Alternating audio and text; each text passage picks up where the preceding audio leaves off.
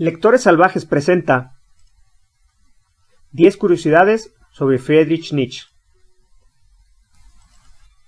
Número 1. Hijo y nieto de pastores cristianos, jamás imaginaríamos que el hombre que acuñó la frase Dios ha muerto se criaría en el seno de una familia luterana. Su abuelo fue pastor y su padre también. Su padre Karl Ludwig Nietzsche y su madre Francisca Euler. Número 2. No bebía alcohol. Durante su época de universidad, el joven Nietzsche se llevó la borrachera de su vida con tan solo cuatro cervezas. Durante esta le escribiría una carta a su madre pidiéndole perdón y prometiéndose a sí mismo jamás volvería a beber alcohol. Durante sus obras se muestran varias frases haciendo alusión a esto.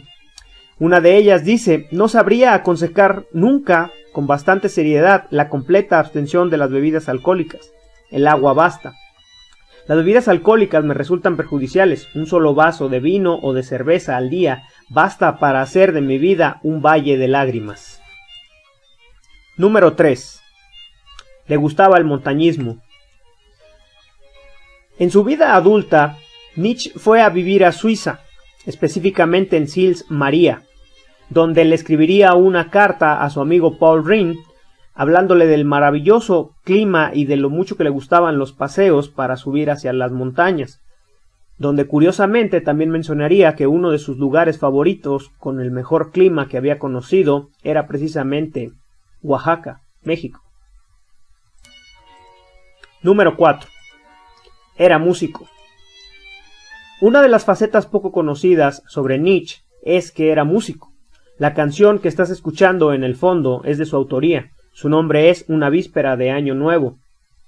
Otra de las curiosidades es que uno de sus amigos era Richard Wagner, y en alguna ocasión el mismo Nietzsche le pidió que revisara una de sus canciones, una ópera llamada Himno a la Soledad, la cual, al ser revisada por Richard Wagner, le dijo que era preferible que buscara una mujer rica que lo mantuviera, ya que su música era horrible.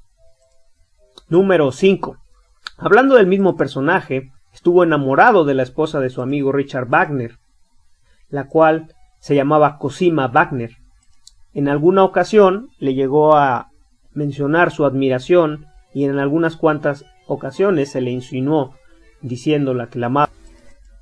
Número 6.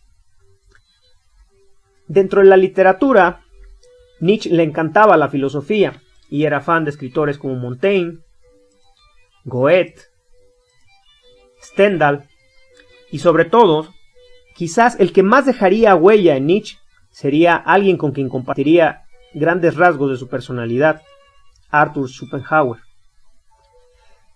Como es Schopenhauer, Friedrich Nietzsche sería bastante desafortunado en el amor, Número 7. Era malísimo para el amor.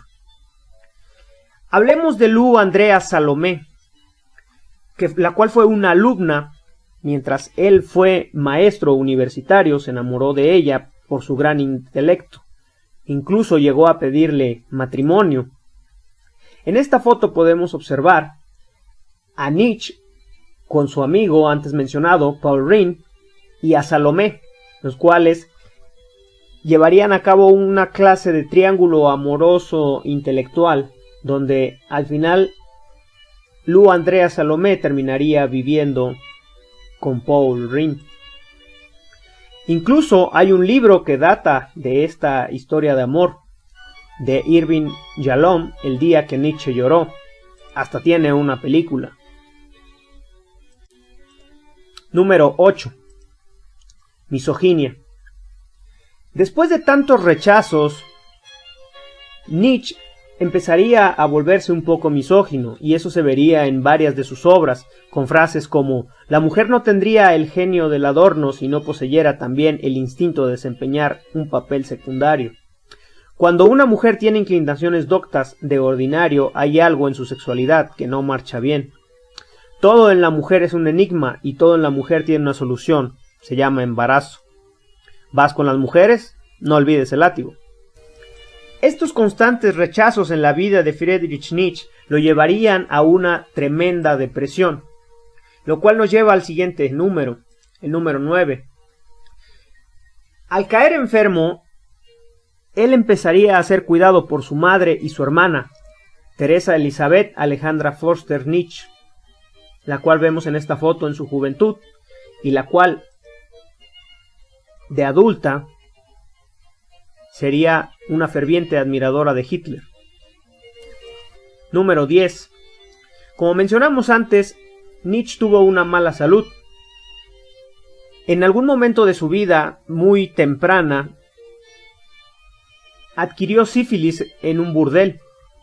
Este después le traería tantos problemas de salud que terminaría por desencadenar en un meningioma cerebral, lo cual lo llevó posteriormente a la locura.